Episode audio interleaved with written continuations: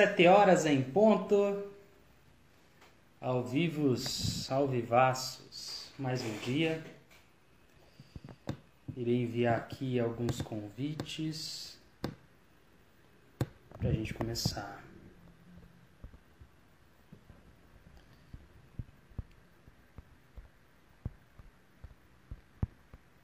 E é isso aí. Estou enviando aqui. Fechou. Aê! Olha só quem está presente conosco. Roberta! E aí? Como vai? Tá me escutando bem? Como é que tá o som? A imagem?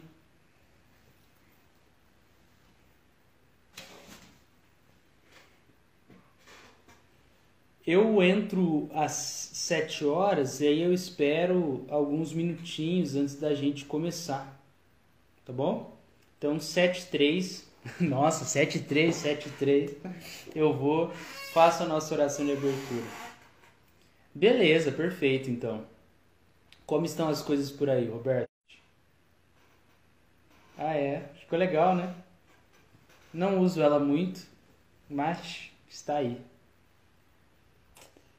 Uma conferida se está tudo certo aqui com a minha internet.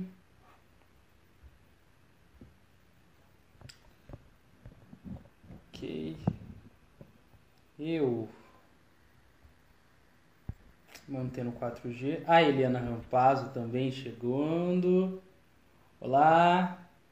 Beleza, Eliana? Como você está?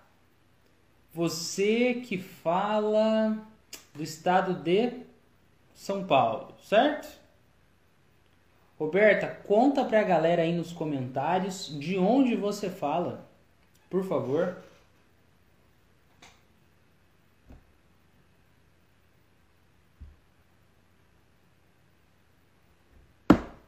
Galera aí, aquecendo os motores.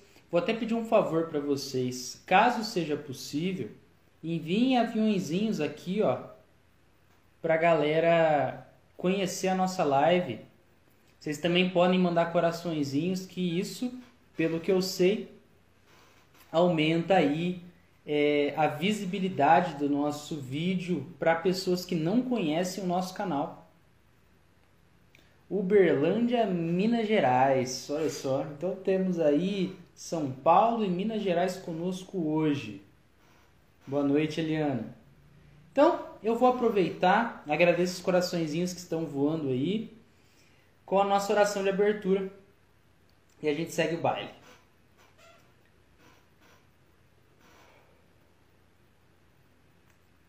Deus,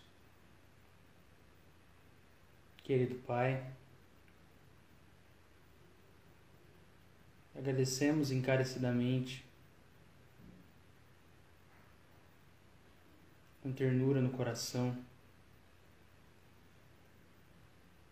Esse momento especial em que elevamos com maior ênfase o nosso pensamento ao Senhor.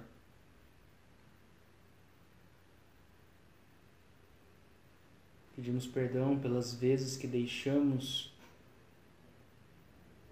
que Ele se transviasse assumindo posturas não condizentes com a tua lei de amor.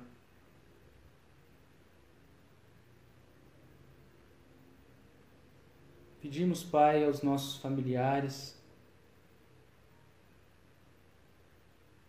que enfrentam sofrimentos visíveis, mas também aqueles ocultos.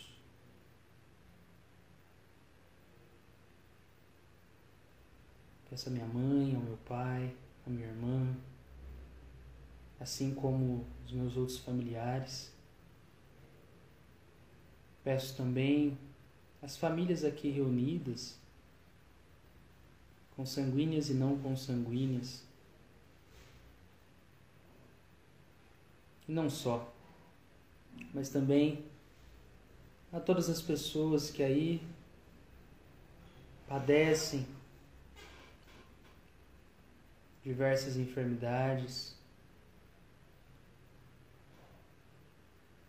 as enfermidades morais, assim como as enfermidades físicas.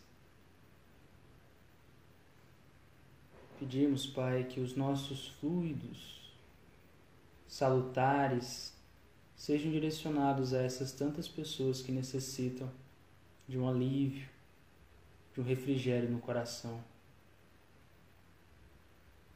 Assim, abrimos mais um encontro com a ternura que o Cristo nos convida. Que assim seja.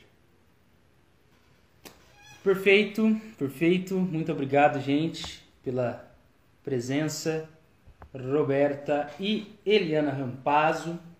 Seguinte, gente. Hoje nós iremos abrir o mês de agosto de 1858, tá? Estamos aí no número 8, no volume 8 da Revista Espírita. E o artigo tem o seguinte título: Contradições na linguagem dos espíritos. Ok?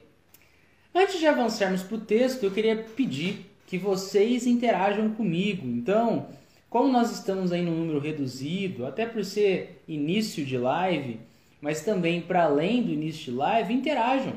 Envie as mensagens aí, os comentários, as reflexões, questões também, tá bom? Isso enriquece bastante o nosso encontro, tá bom? Então aproveitem realmente como se a gente estivesse ali batendo um papo na praça, tá? Então vamos lá. Trataremos sobre o tema contradições na linguagem dos espíritos. Oi mãe, beleza? É... Minha mãe entrou aqui no quarto, veio dar um oi. E a gente aqui vai trabalhar da seguinte forma. Eu selecionei trechos do texto. Beleza? Porque é um texto muito longo, é um texto que apresenta muitos pontos de reflexão, e se a gente fosse abordar todos, sem dúvidas nós passaríamos muito mais que duas horas de encontro aqui. Então eu pensei, não, cara, vai ficar um negócio maçante para a galera. Então eu fiz algumas seleções e a gente vai abordar essas seleções, ok? Então vamos lá. Nós temos aí é, as contradições na linguagem dos espíritos, contradições nas comunicações dos espíritos, como um dos pontos que, à primeira vista, pode funcionar como uma situação em que serve de apontamento para aqueles que não acreditam na doutrina espírita. Falam, não, isso aí é balela. Olha só, não tem unidade. Não tem unidade. Cada um fala uma coisa. Como você quer dizer que é um corpo teórico, uma ciência bem conduzida, se cada coisa fala uma coisa? Certo? Então, o que à primeira vista pode parecer, como Kardec chama, uma pedra de tropeço, veremos se assim realmente é. Tá bom? Olá, Rita de Cássia Pereira Gondim, beleza? Muito obrigado pela presença. Fique à vontade, tome o seu assento, pegue sua água e vamos estudar. Então tá bom.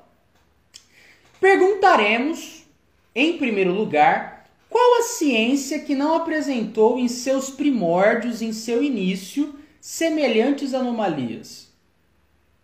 Como assim, Davi? Pega a física, pega a matemática, pega a biologia. Olá, Kleber Jordão, que também chegou aí conosco. Se a gente pegar essas ciências lá no início, tudo era o mesmo discurso? Digamos que eu, a Roberta e a Eliane Rampazzo, que estão aqui presentes, entraram aí logo no comecinho, é, fossem nós fôssemos cientistas ou melhor, né, estudiosos da nascente matemática, lá no comecinho. Né? Digamos então que eu, Davi, defendo x é igual a 1. Mas a Roberta, muito estudiosa, aponta, olha, x é igual a 2. A Eliane, eh, olhando, Eliane ou Eliana, deixa eu ver aqui para não falar o nome da nossa estudiosa aqui, Eliana. É, a Eliana, por outro lado, fala: olha, x é igual a 3. É o início da matemática. Os estudos ali estão bem rudimentares ainda, estão sendo apontados os pontos, vendo o que entra em concordância e o que não entra. Se isso aconteceu nos primórdios dessas ciências, por que também aí no nascimento da doutrina espírita não teriam também diversos discursos sobre determinado assunto? Então esse é o primeiro argumento que Kardec nos aponta. Beleza? Ó o Delcimar aí. Delcimar, querido, estudioso, como você tá? Obrigado pela presença. E aí Kardec continua. É comparando os fatos. Então você pega um ponto, compara com outro. É observando as analogias, o que tem semelhança, e as dessemelhanças, o que contradiz, é que se chega pouco a pouco, passo a passo, a estabelecer regras, classificações, princípios. Numa palavra, a constituir a ciência. Então, pegando esse exemplo que eu trouxe, é, em que eu, a Roberta e a Aliana somos estudiosos da matemática, da matemática lá no comecinho, então eu vou lá, falo que x é igual a 1, a Roberta fala que x é igual a 2, a Eliana fala que x é igual a 3. Mas aí começam a somar outros estudiosos e começam a apontar, ó, x é igual a 2. x é igual a 2. x é igual a 2. x é igual a 3. x é igual a 2. x é igual a 2. Então você vai vendo que vai tendo ali informações que se repetem, informações que se contradizem. E aí, pouco a pouco, os estudiosos, né, alguns deles, enquanto os outros se, alguns vão se apegar à sua visão, outros irão começar a pensar, olha, tem coisa aqui que se repete e não é bem o que eu estou pensando. E aí você vai percebendo o que se repete, vai percebendo que vai se tornando uma opinião isolada, vai comparando os dados, vai estabelecendo conexões e desconexões. E nesse caminho você vai conseguindo constituir a ciência. É esse o caminho. Então Kardec nos apresenta que o Espiritismo, ali naquela época, principalmente nos seus primeiros períodos, né, seus primeiros dias de vida, também passava por isso. As pessoas viam determinados fenômenos, enunciavam coisas sobre esses fenômenos, tomando aquilo como o certo e havia muita informação desencontrada, enquanto outras também se encontravam. Beleza? Fechou. Vamos seguindo. Em todas as épocas, aqui a gente tem um comentário da Roberta. A parte do apego sem se permitir abrir-se para outros apontamentos é delicado por demais. Exatamente, Roberto. Inclusive, Kardec ele aponta isso nesse texto que tem muita gente que se apegou ao que defendeu no início como uma forma até de, de vaidade. Não, essa é a ideia certa e independente do que vier, é a minha ideia e a minha ideia está certa. E aí é um grande problema, porque você não está mais compromissado com a verdade. Você está compromissado com o teu orgulho, né? E aí é uma grande reflexão que Kardec nos apresenta aqui. Porque espíritos que estão mais próximos de uma superioridade, né? espíritos que estão buscando esse crescimento, eles buscam um compromisso com a verdade e não com o orgulho.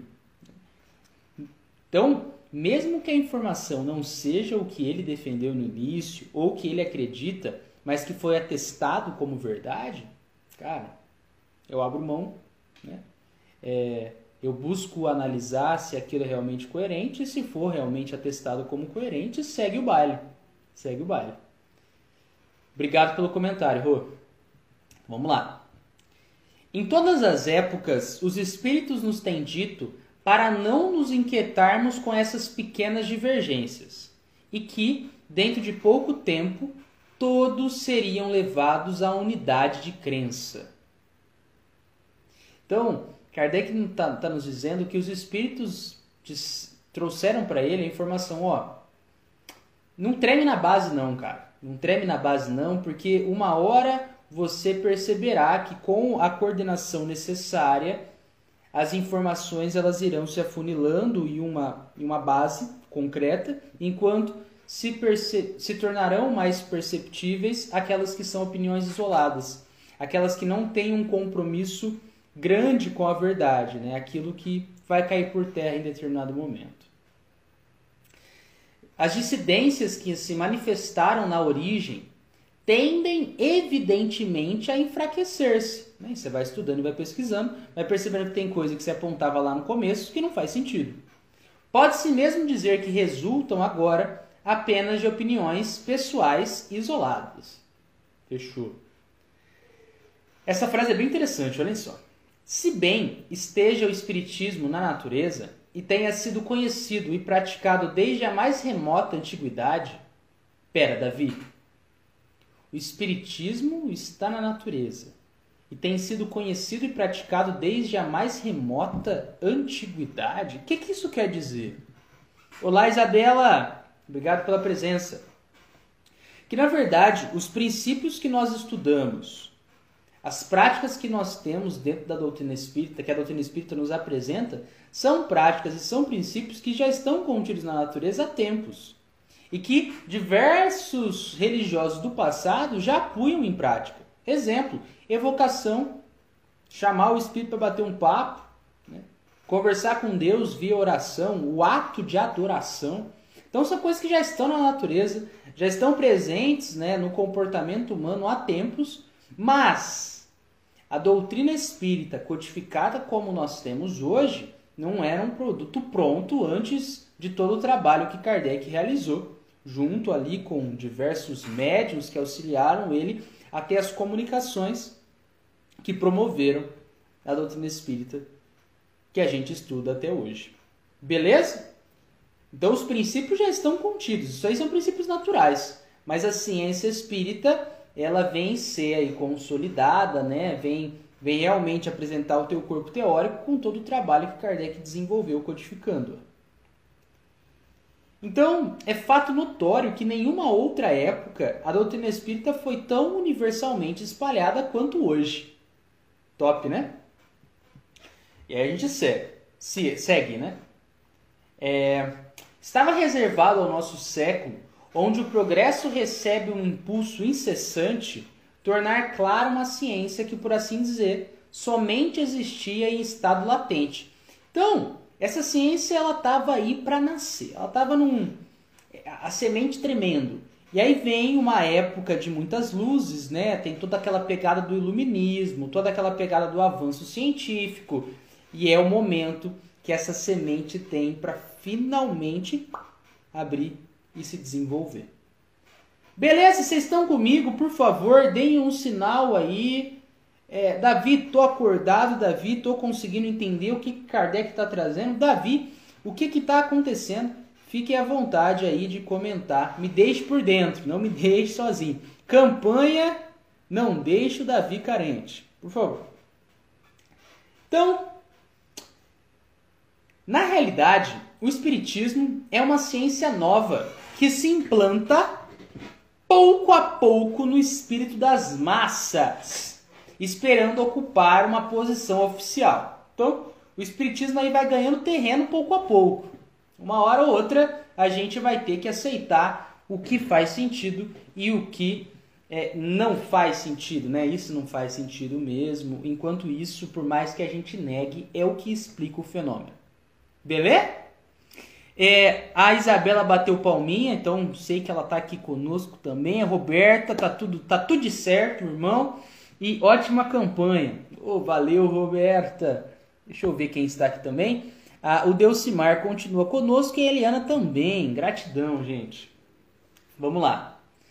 Olha só, mais uma citação muito da hora que Kardec nos traz. As mesas girantes são como a maçã de Newton. Sabe aquela história que a gente aprende na escola de que Newton estava sentado embaixo de uma, de uma árvore e aí cai uma maçã na cabeça dele? E ali ele já começa a tirar muitas piras sobre leis da física. Você já deve ter ouvido essa história. Aqui Kardec ele traz que as mesas girantes é, elas funcionam em equivalência à maçã que caiu na cabeça de Newton. Ou seja, o que simplesmente seria uma maçã caindo ou uma mesa se movendo, respondendo questões, né? Claro que sobre a influência de um espírito, não é simplesmente uma mesa e não é simplesmente uma maçã caindo. É, na verdade, um, um fenômeno que nos traz explicações sobre como o mundo funciona, sobre como o universo se dá. Então, é muito interessante como Kardec ele mostra que o que aparentemente é desprezado por muita gente, o que é tratado até com desdém por algumas pessoas, ou tratado como maravilhoso, né, sobrenatural por outros, nos traz muitas, é, é, muitas questões e também nos auxilia a entender o que, que é a vida. Olha a profundidade, né? Olha a profundidade. Perfeito. Ótima comparação, né, Roberto? Eu achei super interessante. Aconteceu com o Espiritismo o que de início acontece com todas as coisas. Os primeiros não puderam ver tudo. Cada um viu por seu lado e se apressou a transmitir suas impressões. Então, agora, eu, Delcimar e a Isabela somos estudiosos aí é, é, do início dos fenômenos das mesas girantes. É, melhor dizendo, do início dos, da, do, da efervescência desses fenômenos. Porque é, já já aconteciam os fenômenos das mesas girantes desde a mais remota antiguidade. Mas aí teve uma explosão, né, nessa aí no século XVIII, em que o negócio começou a ficar, é, é, ficar agitado, né? Mas a gente já tem, se você, por exemplo, pegar os escritos de Tertuliano, deixa eu até, até ver se é exatamente o nome desse cara, porque me veio agora falar sobre ele.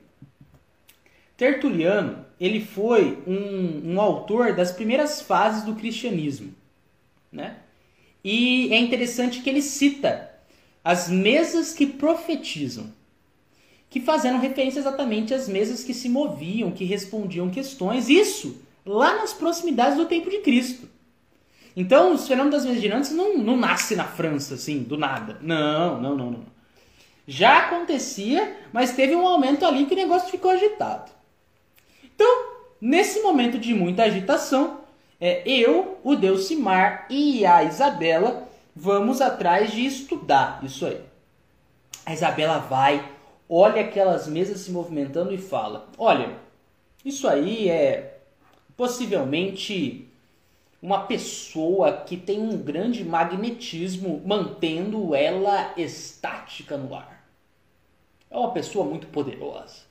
O Deus Simar olha aquilo e fala: não, não, não, não. Isso aí é o próprio Deus que está botando a mão dele, é uma mão grande, uma mão poderosa e elevando esta mesa. Mas chega aí uma terceira pessoa, aqui no caso eu, e pensa: calma, eu acho que na verdade essa mesa ela está elevada por causa da eletricidade desse cômodo. Então, as pessoas tiveram contato ali com os fenômenos e começaram a supor coisas.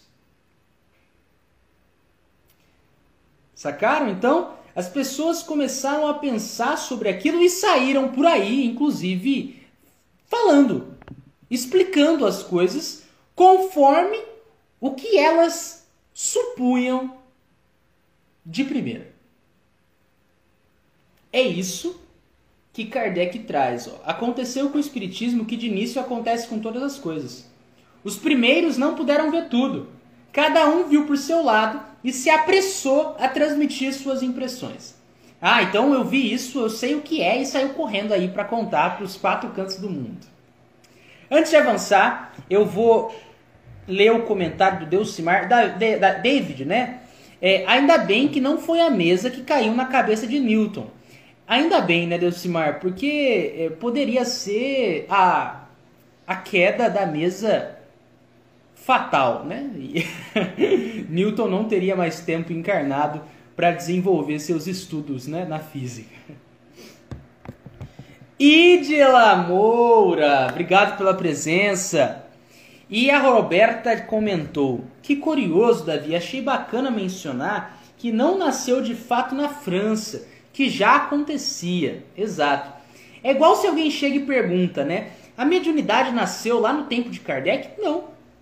Desde que há humano, há intercâmbio com o plano espiritual, logo há mediunidade é necessário que haja o canal de influenciação, é, há esse canal de relação com os espíritos. Então a mediunidade, ela, desde que há ser humano aqui na Terra, ela está presente aqui na Terra.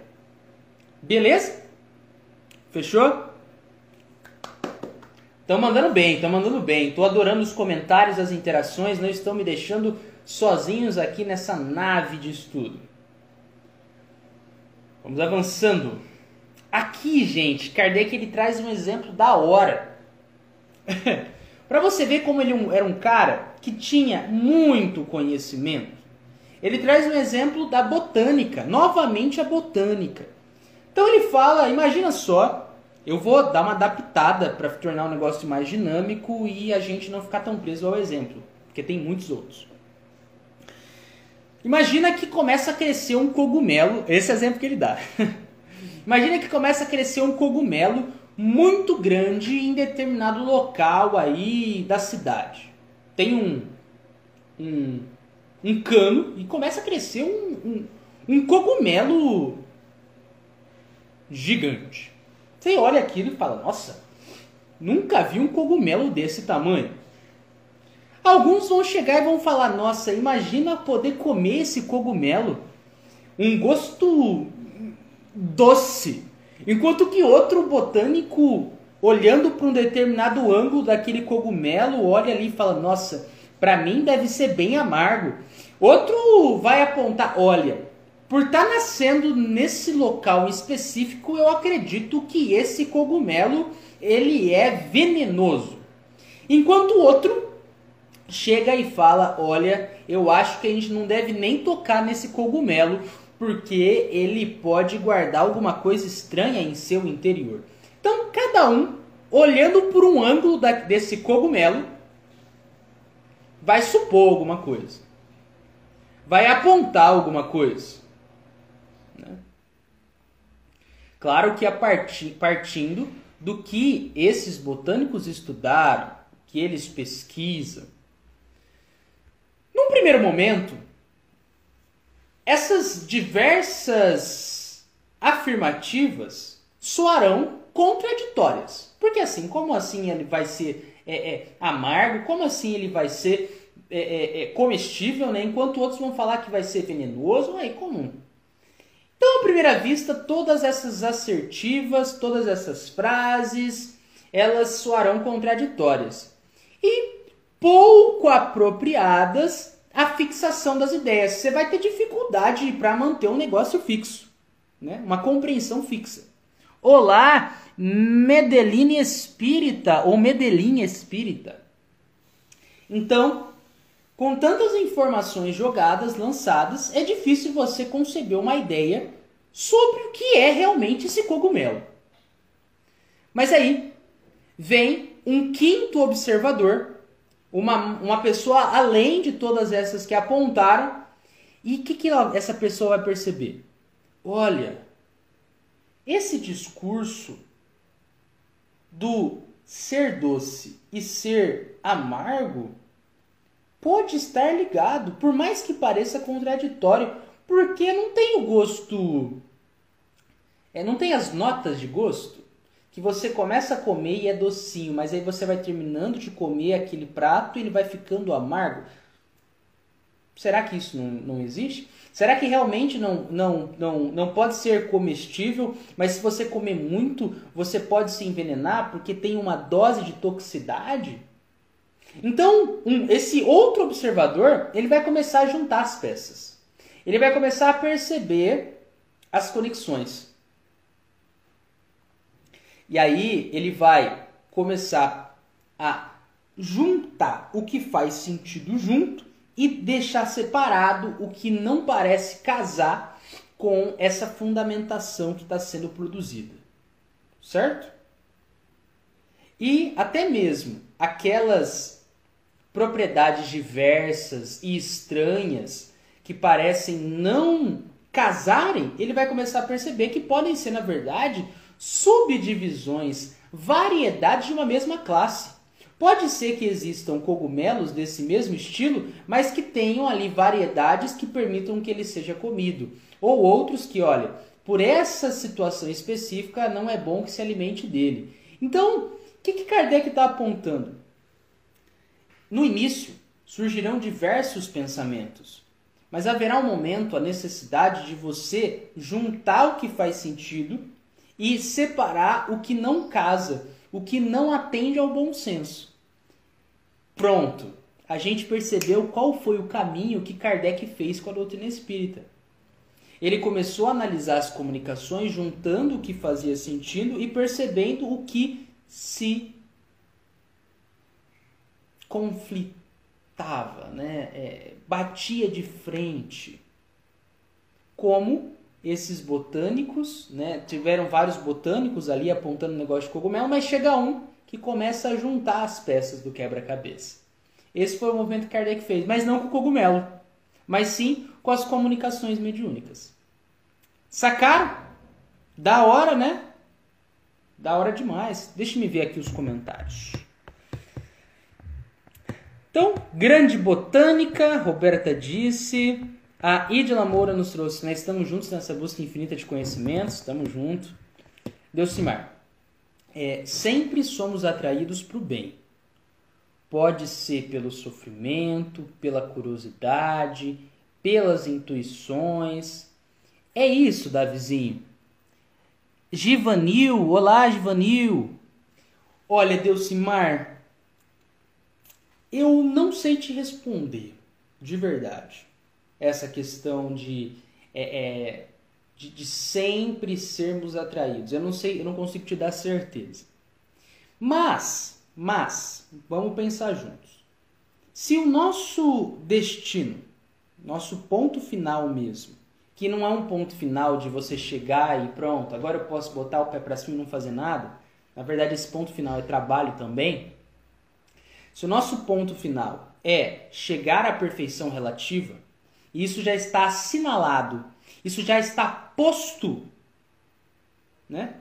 Como a gente estuda no livro dos Espíritos e em outras obras aí de Kardec, nós temos então uma inclinação posta também, que é que é, né, a perfeição.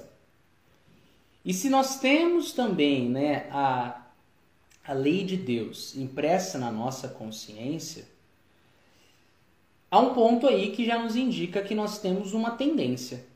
Né? Então, eu não te dou certeza que nós sempre somos atraídos por bem, sempre é uma palavra difícil né, da gente tratar, mas a gente tem esses indicativos que nos apontam para Deus. Tá bom? Então, é, Deixa-me ver aqui as pessoas que entraram. Betânia presente. Acabou de entrar aqui conosco. Como você está, Beth? Obrigado aí pela presença. Obrigado pelo comentário, Delcimar. Como eu te disse, eu não consigo te dar uma resposta 100%. Se vocês tiverem aí ideias, fiquem à vontade para comentar, tá bom? Eu não vou te bater o martelinho, porque, como diz Erasto, né? Erasto ele lá no, no livro dos médiuns, ele vai aponta assim, na dúvida, abstente. Então, eu não vou te... É isso, tá? É... Roberta falou que gostou do exemplo. Também trouxe, né? O caminho é um só. O que rola é os famigerados atrasinhos. É, a gente tem aí o ponto, ó. Não dá para ficar eternamente é, para sempre sendo ignorante, né? Para sempre sendo mal, né? Optando pro mal para sempre. Não. A gente tem esse ponto assinalado, a gente vai chegar uma hora, conforme as nossas escolhas, e isso, claro, é, é, conforme que a gente escolher, vai aumentar a nossa velocidade, nosso passo e também reduzir o nosso passo né? retardar a velocidade do nosso desenvolvimento espiritual. Beleza? Fechou. Então vamos seguindo, gente. Muito legal as reflexões que vocês estão trazendo. Esse é um artigo que, como vocês estão vendo, nos permite pensar sobre muitos pontos da doutrina espírita. Eu gostei muito dele. É um artigo bem longo, por isso que eu falei que eu fiz os vários recortes. Mas, cara, dá para você pensar sobre muita coisa nessas 15 páginas aqui da Revista Espírita. 15 páginas de artigo, Davi? Sim, por isso eu, eu recortei. Então tá bom. Vamos lá. É, olha só também um ponto que Kardec trata para fechar essa, essa reflexão da dos cogumelos, né? Do cogumelo grandão. De seu ponto de vista, cada um tinha razão. Todos, porém, laboravam em erro ao concluírem do particular para o geral. Como assim? O, o cara, né, ou a moça que chegava e apontava assim, ó, esse cogumelo é comestível e ele é doce. Por causa de uma pinta branca que, ele, que a pessoa viu no cogumelo. Né? Então, a gente tem aqui é, uma pessoa que, analisando um ponto particular, tomou esse ponto particular como o geral. Errou. Mas essa pessoa tinha razão no sentido de que ela é comestível. Mas não é doce todo o lugar que você for morder um cogumelo. O que, que está querendo dizer, Davi? Que muitas das pessoas cometeram erros em relação ao estudo das comunicações mediúnicas porque tomaram uma comunicação em particular, um, um aspecto da comunicação como geral. Então, se um espírito que estava ali muito brincalhão se comunicou, ah, então toda comunicação mediúnica é de zoeira. Toda comunicação mediúnica é ruim. Errou. Entende? Então, é, o que Kardec foi fazendo de processo é pegar esses vários pontos de estudo e de visão e juntando. Né? Juntando para ver o que fazia sentido e juntando para ver o que não colava. Beleza? Então, a gente tem aqui um comentário da Isabela que traz, né? A lei do progresso é uma lei da natureza. É nosso fim. Exatamente isso. Perfeito. E a gente tem ali a influência dos espíritos desde ali nos nossos primeiros passos, né? Conforme a gente vai abrindo nosso canal de comunicação, né? Tendo as inspirações para exatamente ali é, compreender melhor o mundo e optar e deliberar. Deliberar pelo bem, né? Ou deliberar por fazer coisas menos felizes, certo? Mas a lei do progresso é uma lei da natureza e é o nosso fim. A gente pode até ficar, ah não, não vou sair do lugar, vou retardar o meu crescimento, mas a lei ela tá lá e ela continuará lá. E uma hora você terá que ajeitar o teu passo. É... Mens da Luz, obrigado pela presença. E olha, o Deus Mar traz aqui, né? É verdade, Davizinho. Às vezes também somos atraídos para o mal. Né? A gente sofre influências, né? Continuamente aí. Além de termos as os defeitos que nós trazemos de outras vidas. E esses defeitos, encontrando concordância com coisas que nós temos aqui, né? Podem aí favorecer uma vontade de pisar na bola, né? Comer mais do que a gente deveria comer, é, fazer alguma outra coisa que a gente não deveria fazer. É, os exemplos são muitos. E Delcimar traz, né? Somos imperfeitos, não é, Davizinho? Para trazer uma profundidade ainda mais interessante para a tua assertiva, Delcimar, nós estamos imperfeitos, né? Pelo menos aqui, eu falando com vocês, suponho que vocês também aí, é, imperfeitos, levando em conta a Terra, que é um mundo ainda é, que não está top zica do universo, no sentido de superioridade espiritual? É, sim, mas em vez de falar somos imperfeitos, porque o somos dá essa ideia de um. É, é de, de, de, de, sermos, né? de, de nos mantermos assim, é, a gente pode trazer que estamos imperfeitos. E iremos aí né, alcançar a perfeição conforme a nossa evolução. Beleza? Top demais. Eu tô até suando meus pés. Eu aqui tirando a minha meia enquanto eu falo com vocês. De tão da hora que tá. Isso, Roberto, dá uma ideia de permanência, quando na verdade não, né? A gente vai aí conforme vamos crescendo, suprindo, né? Passando esse estado de imperfeição. Top, top demais. Vamos seguindo, vamos seguindo, que tem muita coisa aqui legal para a gente conversar. Então, é... Kardec traz, evidentemente, um princípio domina e reúne, pouco a pouco, os sistemas prematuros.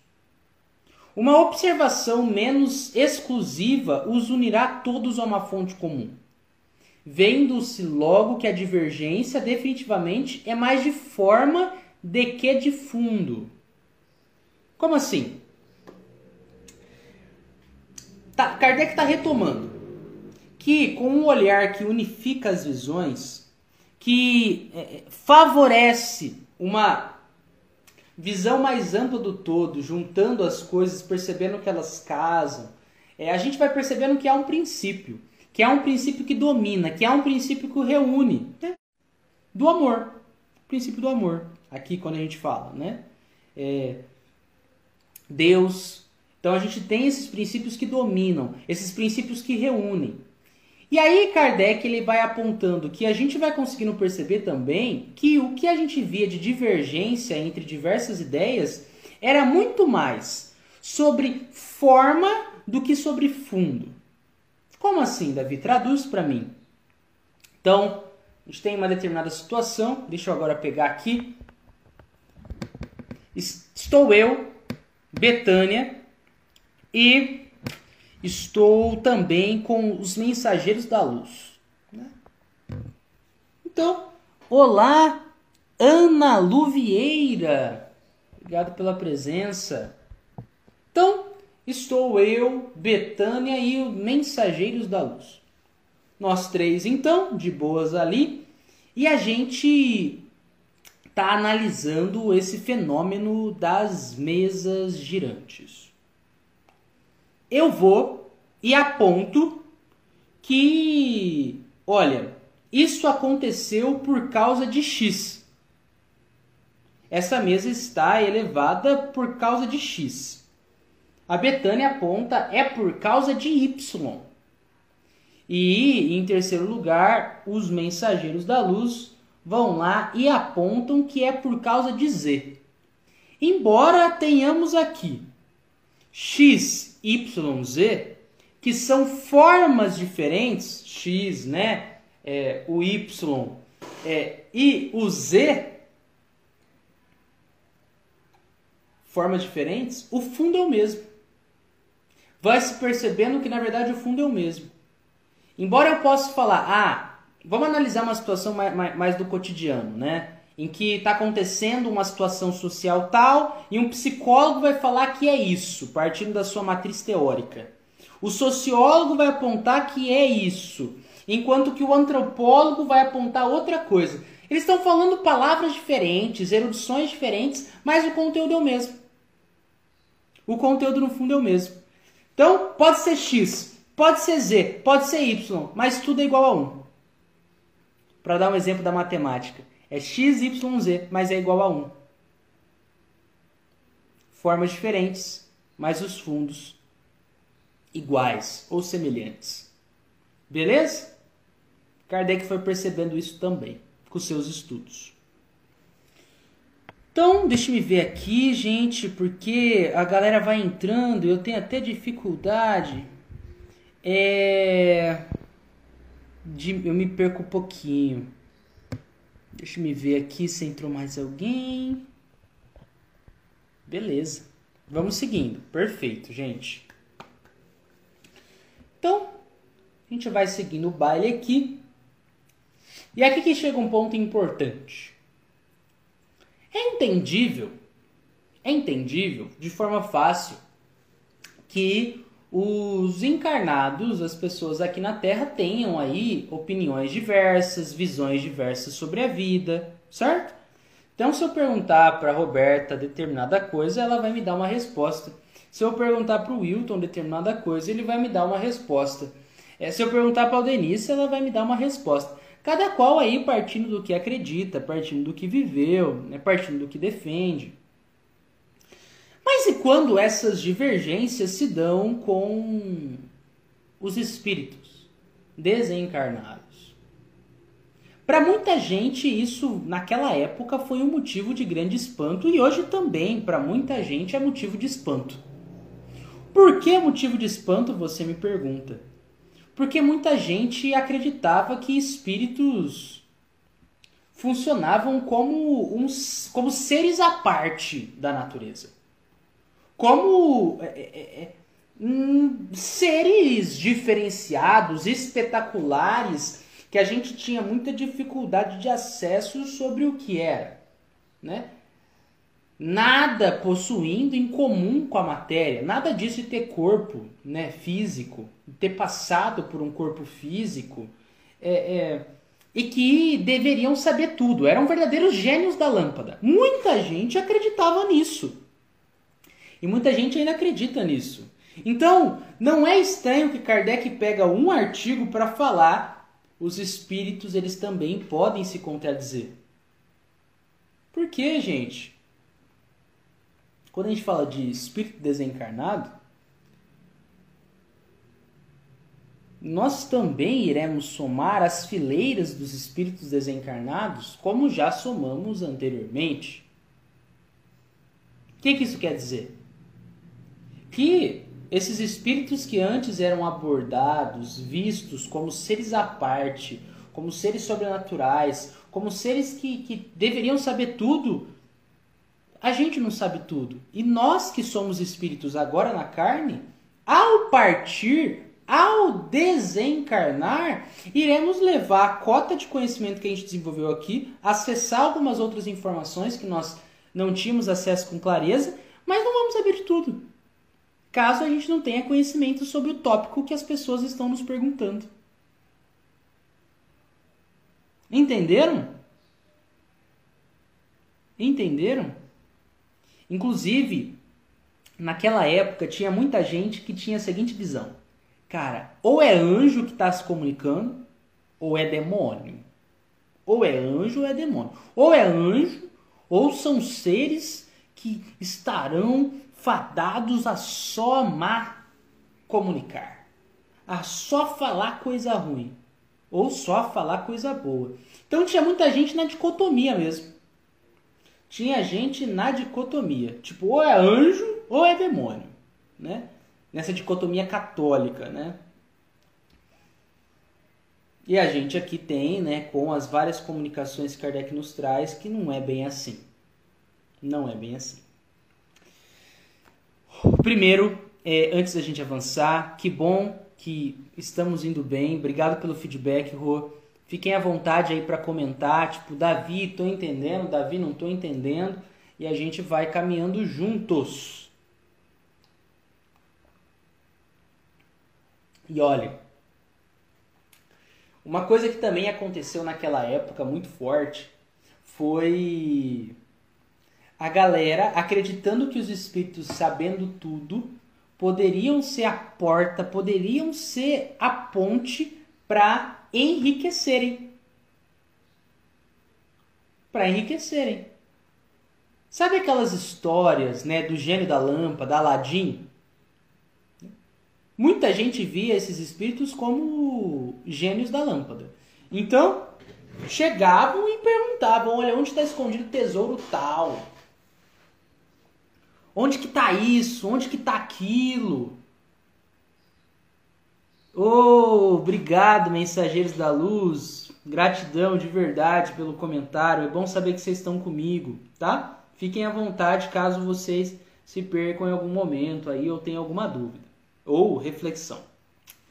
É, como eu estava dizendo para vocês, a gente tem uma situação aqui que as pessoas presas muito às questões materiais, chegaram e pensaram, cara, vamos pedir para esses espíritos nos informarem dinheiro, onde fica dinheiro guardado, onde fica baús de piratas perdidos. Então as pessoas começaram a ficar muito cara, a gente tem uma porta aberta para riqueza. Muita gente viu assim. E a Roberta nos traz aqui, menciona também é, os charlatões. Olha, muita gente sabendo que as pessoas estavam atrás de riquezas, é, é, acreditavam também com facilidade em tudo que ouviam. Sim, muitos charlatães nasceram, né? Charlatões nasceram nessa época para se aproveitar da credulidade das pessoas, para aproveitar desse desejo é, que inflamou em muita gente naquela época. Beleza? Ok. Olha só o que Kardec traz. Só Deus sabe quantas desilusões e quantos desapontamentos que de pretensas receitas, cada uma mais ridícula que a outra, foram, darda, foram dadas pelos farcistas do mundo invisível. Então teve muito espírito que se aproveitou desses desejos por riqueza, por é, é, privilégios, por invenções malucas. Então a galera ia atrás de dinheiro, invenções, receitas de remédios, receitas de cosméticos com os espíritos, e os espíritos falavam, cara, vamos zoar, vamos zoar, vamos zoar. Se as pessoas não estão levando a gente a sério, a gente vai levar essa pessoa a sério, né? Espírito inferior, claro, falando isso, né? Pensando isso. E aí Kardec conta uma história. Conhecemos alguém que havia solicitado uma receita infalível para atingir os cabelos. Roberta, então, né, Roberta aqui que está comentando, está participando bastante, é, é, como outras pessoas também que trocaram mensagens aí comigo. Digamos que ela está afim de tingir o cabelo, né? Nossa, ela está afim de ter o cabelo cor azul. Minha irmã já teve cabelo azul. E aí, Roberta então fala, cara, eu quero pintar meu cabelo de azul. E ela fala, pensa, nossa, os espíritos que sabem tudo poderão me dar uma receita infalível, que além de tingir o meu cabelo, eu poderei vender. E aí, chega um espírito e, ó, to, componha esta este produto Teste este produto e você verá como é um negócio incrível.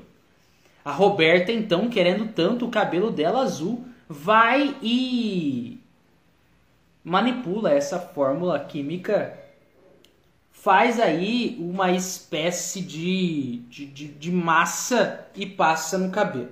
Ah, agora eu vou ficar com o meu cabelo azul. Quando ela percebe, dá alguns segundos e vira um bloco o cabelo dela. Vira um bloco. Ela toca e o negócio parece uma parede. Não, não passa o dedo. Não passa o dedo. Kardec contando, né? A cabeleira virou uma espécie de massa compacta, da qual o paciente teve as maiores dificuldades do mundo para se desembaraçar. Os espíritos zoaram. Os espíritos zoaram, cara. Né? E ainda tinha galera que percebendo que não conseguiriam obter grana, riqueza, o que queriam, falaram: "Ah, isso aí não pode ser espírito então, não sabe de tudo, não é espírito", né? Uma ideia errada levou a outra, né? Ah, não sabe de tudo, não é espírito. Espírito não sabe de tudo, né? É, é, é, não é uma é espírito pronto, sei de tudo. Não é essa a equação. Mas a galera acreditava, né? Lá, logo ali no começo. E aí, essa febre passageira por riqueza foi se transformando numa indiferença, numa cara, coisa chata. E depois em incredulidade. Tipo, ah, não, isso aí não é verdade. Isso aí não é verdade. Não é verdade. Se fosse espírito de verdade, saberia de tudo e me daria milhões.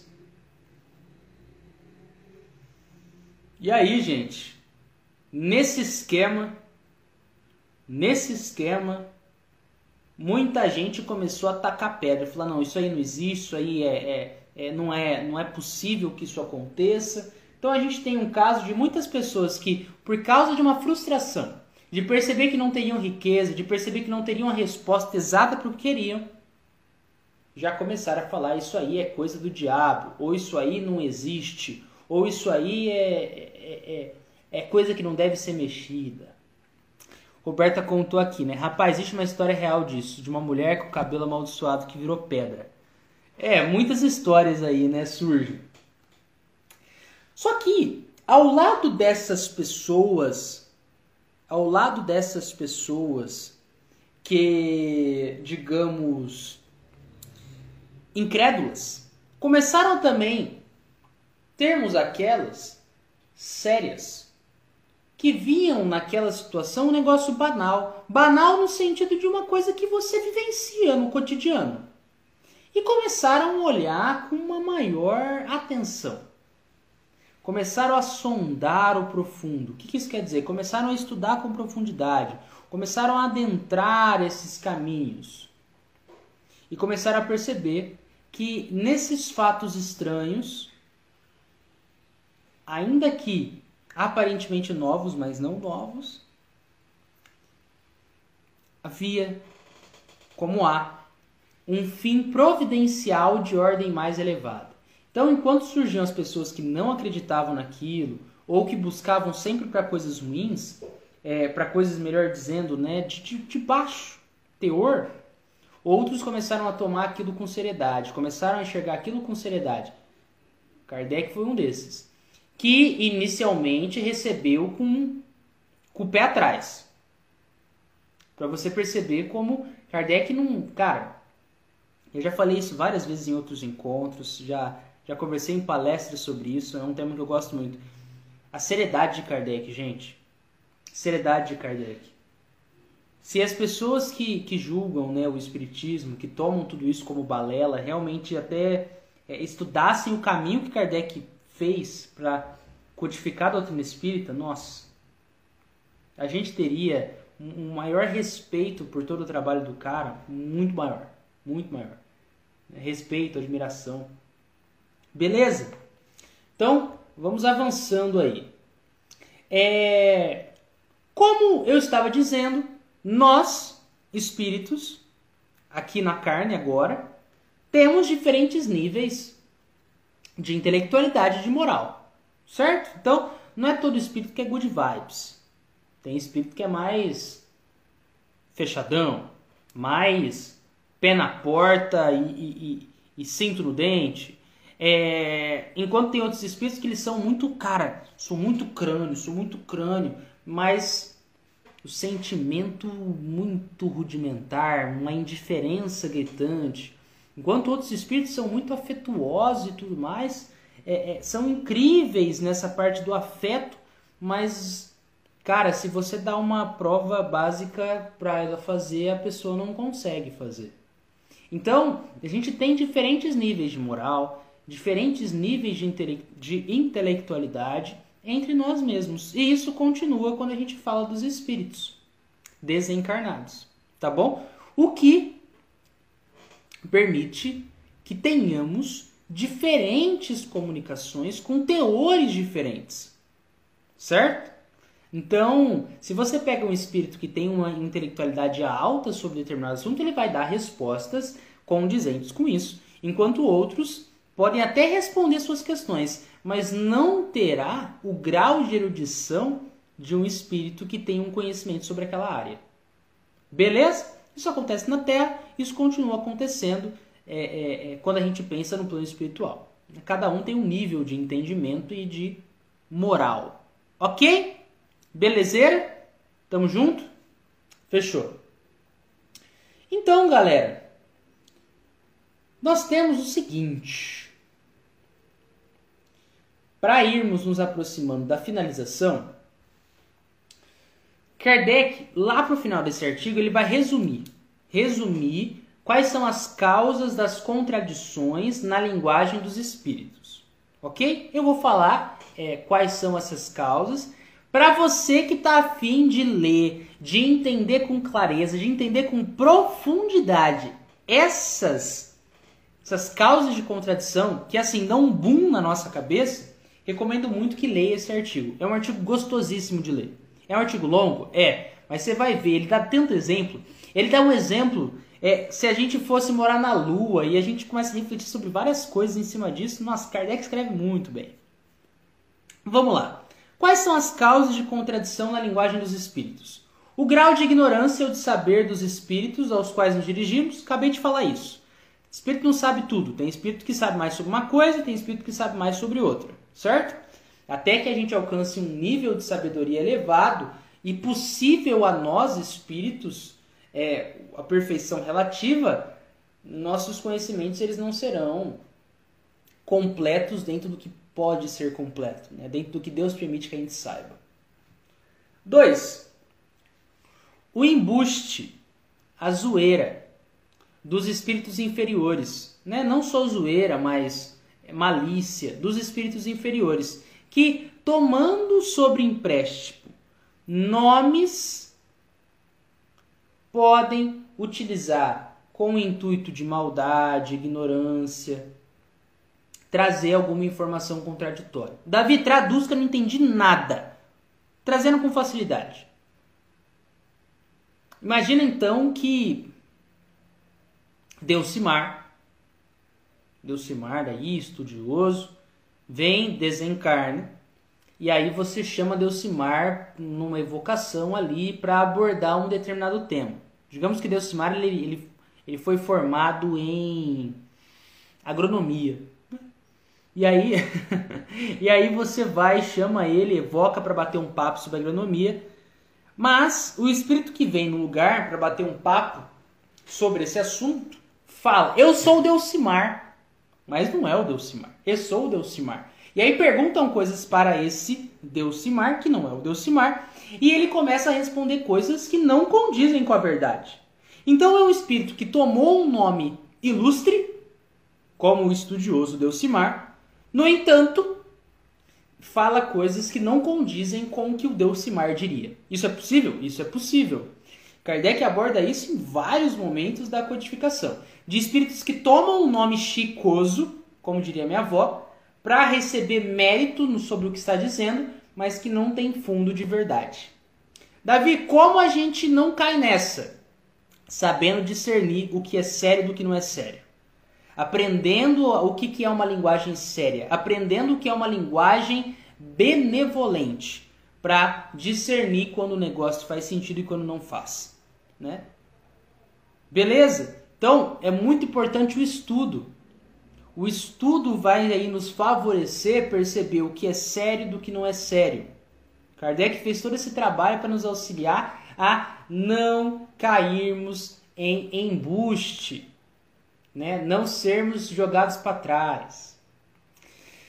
Lourdinha! Boa noite com muita luz para você também, querida. Então vamos lá. Terceira causa de contradição na linguagem dos espíritos. Os defeitos pessoais do médium, que podem influir sobre a pureza das comunicações e alterar ou modificar o pensamento do espírito. O médium, ele é um instrumento. Imagina que Davi e galera, tá? Estamos aqui dando um exemplo bem é, é, simplesmente para comparação. O carro ele não é um instrumento para a gente chegar em determinado lugar. Digamos que a Lourdinha lá vai dirigindo e vai levar o seu carro para a oficina, certo? Então ela dirige o carro, é um instrumento para ela. O carro, se ele fica afogando, se o carro ele fica falhando, se a marcha não muda, vai atrapalhar muito a Lurdinha chegar na oficina. Não é verdade? Da mesma maneira, se o médium ele ficar juntando ideia dele junto com o texto, é, não saber discernir muito bem o que está sendo passado, é, é, ficar com medo do que está acontecendo, enfim, atrapalhar que a comunicação se dê. Pronto. Tem mais um ponto que pode favorecer uma contradição, que não é uma contradição do espírito, é o médium que está sendo um mau instrumento. Entenderam? É mais uma possibilidade. Ricardo Ferreira Santana, presente também aqui conosco. Top. Vamos lá. Quatro. Quatro motivos para uma contradição na linguagem dos espíritos. A insistência para obter uma resposta que um espírito recusa dar e que é transmitida por um espírito inferior. Os espíritos não podem nos responder tudo. Há limitações, há permissões e há limites. Ok? Se a gente fica insistindo em uma coisa que a resposta ela não está aberta a nós, pode ser que venha um espírito responder, mas que não terá coerência, que não terá seriedade, simplesmente porque a gente não respeitou. Então o que a gente atraiu ali foi um espírito também que não respeita. E vem e vem responder uma coisa que a gente espera, e a gente ainda vai tomar que foi a resposta do espírito tal que estava se comunicando, e aí a gente vai cair em contradição mesmo. Porque a gente ficou insistindo num ponto que não era pra gente insistir, vem o espírito, responde uma coisa, a gente toma como verdade, pronto, pisamos na bola. Davi é muita coisa, né, cara? É muito cuidado que a gente tem que tomar. É, não é brincadeira. Não é brincadeira. 5. A própria vontade do espírito, que fala segundo os tempos, os lugares e as pessoas e que pode julgar conveniente não dizer tudo a toda a gente. Então a gente pode também presenciar uma comunicação é, em que há uma contradição, tipo, cara, é o mesmo espírito que está se comunicando. Mesmo espírito mesmo. Mas em determinado momento ele fala uma coisa, com um determinado grupo de pessoas. Em determinado grupo, outro, ele vai falar outra coisa. O fundo continua o mesmo. O conteúdo é o mesmo, mas ele vai utilizar de outras palavras, de outros exemplos, dando a entender que, cara, são informações diferentes. Mas se a gente analisar com clareza e com profundidade, ele está dando exemplos diferentes, usando palavras diferentes, mas o fundo continua o mesmo. É, Kardec dá um exemplo muito legal nesse artigo. Por isso que eu recomendo muito que vocês leiam. Agosto, primeiro artigo de agosto de 1858. Kardec fala é, é, se vai se ensinar a importância de amar para um muçulmano, em vez de falar, Jesus disse, né, amar o próximo como a ti mesmo e a Deus sobre todas as coisas, não é melhor falar Alá disse, Alá, Deus, disse para se amar o próximo? O que, que é melhor? O que, que vai realmente favorecer essa mudança de caráter para uma pessoa que tem a crença muçulmana? Falar que Alá disse ou falar que Jesus disse? Alá. Então a gente tem aí uma contradição de informação do que foi dito em um, do outro, mas o fundo é o mesmo. É o amor, cara. É a promoção do amor. É o amor como realmente a nossa verdadeira língua, né, para crescimento. E aí a Lourdinha falou, né? Quando eu estava dando o exemplo de vir um espírito e responder uma coisa que não era para ser respondida, né? É, e responde é, é, com erro, certo? É, é a ideia de vir um mistificador. Pode vir um mistificador quando a gente fica pegando num ponto que não é para pegar, né? E o espírito fala, segura a bola, não é hora de responder isso. E a gente fica lá, não, eu quero saber isso, quero saber isso, quero saber isso. E agora a Roberta comenta sobre a mudança da linguagem conforme o contexto. Era justamente o que Jesus fazia. Se adequava à linguagem das pessoas, adequando aos exemplos de vida que a pessoa conhecia. A facilitação do evangelho. É isso aí, Roro! É isso aí, Roro!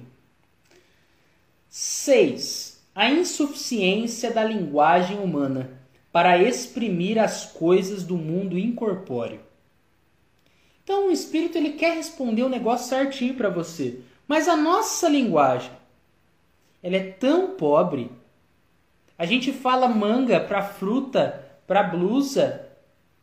A gente utiliza camelo para o animal, mas também pro, pro espacinho do alfinete, da, da agulha, melhor dizendo, em que passa a linha. Então, é tão a gente utiliza tantas palavras, tantas palavras com diferentes semânticas que é até difícil alguns espíritos se comunicarem com a gente, porque a nossa linguagem é falha, insuficiente, o que pode gerar é, uma contradição na hora de você ler.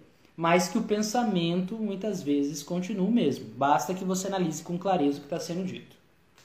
É sempre assim? Não. Tem espírito que pode realmente cair ali numa contradição, sendo ele inferior, conforme o que ele fala. Para zoar, por exemplo, né? ou porque ele não sabe sobre o assunto, simplesmente ele está inventando para parecer inteligente. 7. A interpretação de cada um pode dar uma palavra ou explicação, conforme suas ideias e preconceitos, ou o ponto de vista sobre o qual encaram as coisas. Então esse é um ótimo resumo, né? Como os espíritos eles falam do seu ponto de vista do seu desenvolvimento espiritual, podem vir é, é, diferentes comunicações né? que vão falar, ó, sacrifícios são necessários para elevar o espírito a Deus, né? sacrifícios físicos. Então você precisa aí sacrificar um animal tal. Foi o ponto de vista que o espírito desenvolveu quando estava encarnado. Você pergunta para ele, ele vai responder isso. Enquanto outros vão falar, não, não é necessário que você faça isso.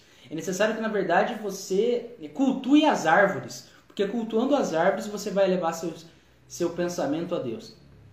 Cada espírito vai partir do seu aprendizado para responder, o que pode gerar exatamente contradições. Um vai falar uma coisa, outro vai falar outra. Né?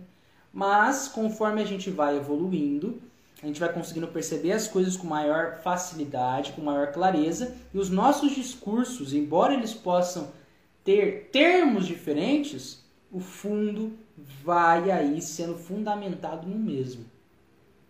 Beleza? Esse é o caminho. Uma hora ou outra, é, a gente, evoluindo, vai concordar. Vai concordar. Porque a verdade é uma só. Né?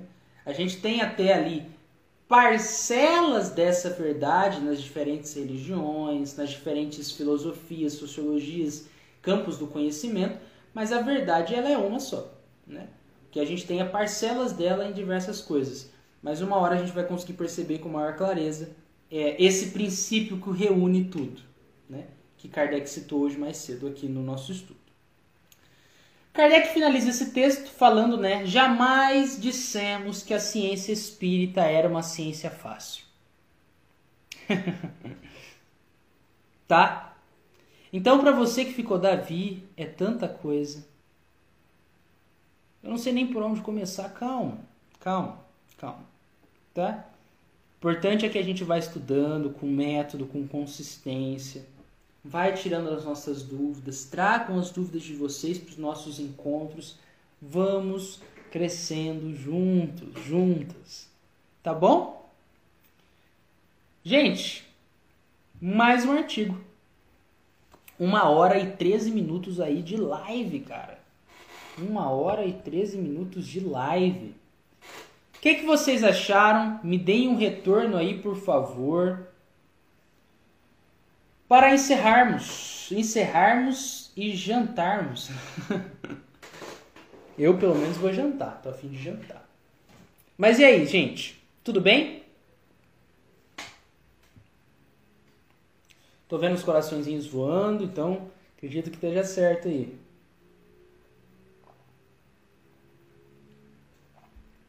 Rorô, gratidão pelo comentário. Fico feliz que você tenha curtido, tenha sido esclarecedor. Eu aqui irei imortalizar esse momento, agradecendo a presença da Isabela Besson, a Roberta Vitor, a Idila Moura, os Mensageiros da Luz e também Eliana Rampazzo. Gratidão, gente. Muito obrigado. E agora, façamos a nossa prece de encerramento. Né? Vamos fechar aí esse nosso encontro com agradecimentos. Eu agradeço vocês, encarnados, assim como os desencarnados que estão aqui conosco agora. Agradeço também àqueles que verão essa live gravada, divulgarão essa live também para que outras pessoas tenham contato com esses ensinamentos tão ricos que tivemos hoje. Agradecemos também ao nosso Pai amado, sem Ele nada podemos aos espíritos amigos, a Jesus, nosso irmão maior, que nos mostra e nos mostrou o caminho da verdade, da vida. E assim, finalizamos mais um encontro, conectando tantas almas em diferentes pontos do globo, não só desse. Gratidão e que assim seja. Gente, super abraço, tá bom? Uma ótima noite de sono para vocês. Bom descanso e até a próxima. Tchau. Até terça. Terça é o papai. Falou!